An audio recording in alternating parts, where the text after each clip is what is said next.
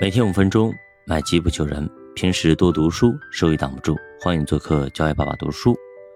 那其实呢，现在全球化以后，清理废弃人口的通路一下子被堵住了，人口不用再流动了，全球已经通了。举个例子啊，以前呢搞西部大开发，那么你在东南沿海还有机会跑到重庆、成都去工作。但是现在呢，如果工厂都搬到了泰国和越南，那么你再追到那边去工作的概率就大大降低了。即便是我们这边最贫困的人口，恐怕也不愿意去那边去工作。那咱们这边都不愿意去，更何况欧美那些国家的穷人呢？所以呢，这些发达国家的废弃人口一下子就被抛弃了，而且随着一些工厂的搬走。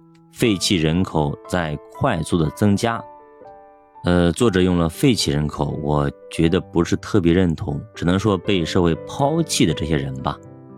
大量的中产阶层开始逐渐的返贫，美国那些收缩城市，也是因为工厂搬走了，工人大量被淘汰导致的贫穷。比如说，美国的一个非常有名的城市——鬼城底特律，曾经是多么的辉煌。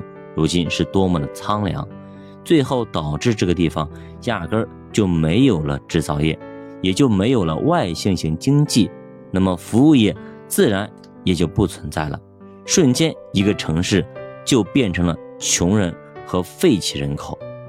有个别先知先觉的人还能逃跑到别的城市去卡位，那后知后觉的人则如温水煮青蛙。等他们明白过来以后，发现已经无能为力，无力回天。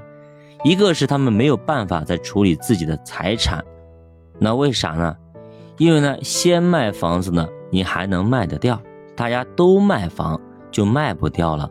比方说鹤岗，早期卖还能卖得掉，现在卖可能一万块钱一套都不一定卖得掉。另外呢，一开始少数人过来打工，其他城市呢还能接纳。等满员之后，周边区域也不会再欢迎这些过剩人口，所以呢，大家一定要注意这个问题啊！现在啊，国内很多城市还在抢人，但是会不会一直抢人呢？未必哦，而且抢人也都是有门槛的。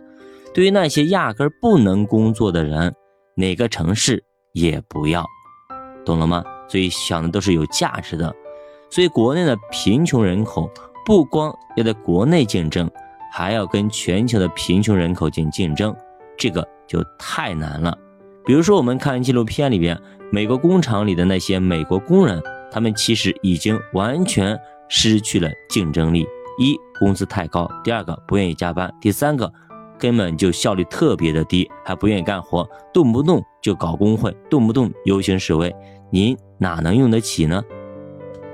那么现在不断增长的作者口里的所谓的废弃人口问题，已经成了各个国家最头疼的问题，甚至有些国家已经在主导逆全球化，增加本国就业岗位，希望能够给他们一些机会，但是其实很难，因为企业家和商人不愿意配合，国内的福利待遇太好，工会制度太强，所以雇佣国内的废弃人口无异于自杀，所以呢。尽管欧美政府在努力，但其实收效甚微。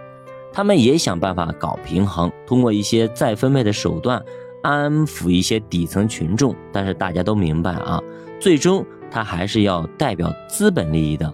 毕竟谁对国家和社会有益，他还是分得清楚的啊。所以呢，不可能为了底层跟资本翻脸。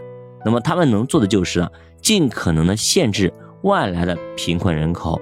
来增加国内的贫困人口的就业，比如说，美国一直在美国和墨西哥边境修建墨西哥墙，就是防止有穷人跑进来，继续增加他们社会的负担。因为自己这里已经够多的了，就不需要那么多的劳动人口了。那这些穷人，他们还有没有希望？还有没有前景呢？之前我们大家可能根本就没思考过这样一个问题，那就是造成贫困的原因，可能呢并不是人为的，也就是说呢，他可能根本呢无力对抗自己不幸的命运，有些人他一出生就意味着他是一个贫困人口，是一个作者口中的废弃人口。他并没有做错什么呀，对吧？但他却注定被这个社会所抛弃。即便你使尽浑身的解数，努力的和命运抗争，也只不过增加一点点脱离底层阶级的概率而已。不得不承认啊，那么有些人出生呢，手里拿了个要饭的碗，而有些人出生呢，却口里含了个金钥匙。所以，我们不愿意说那些什么努力就能够成功这样的毒鸡汤，我们只会客观的说，你努力一下，至少会提升一点概率。而如果你自己都放弃了自己，那么连那一点点的机会和希望都没了。未来任何一次社会的变革对你来说都不利，甚至说的更扎心一点，你根本就躺不平，会一直成为变革的代价。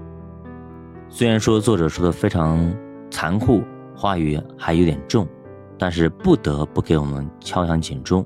你如果想跃迁，你如果想在每一次社会变革当中，而不成为那个牺牲品，而成为获利者，那你就必须无时无刻的准备着，准备着，准备着。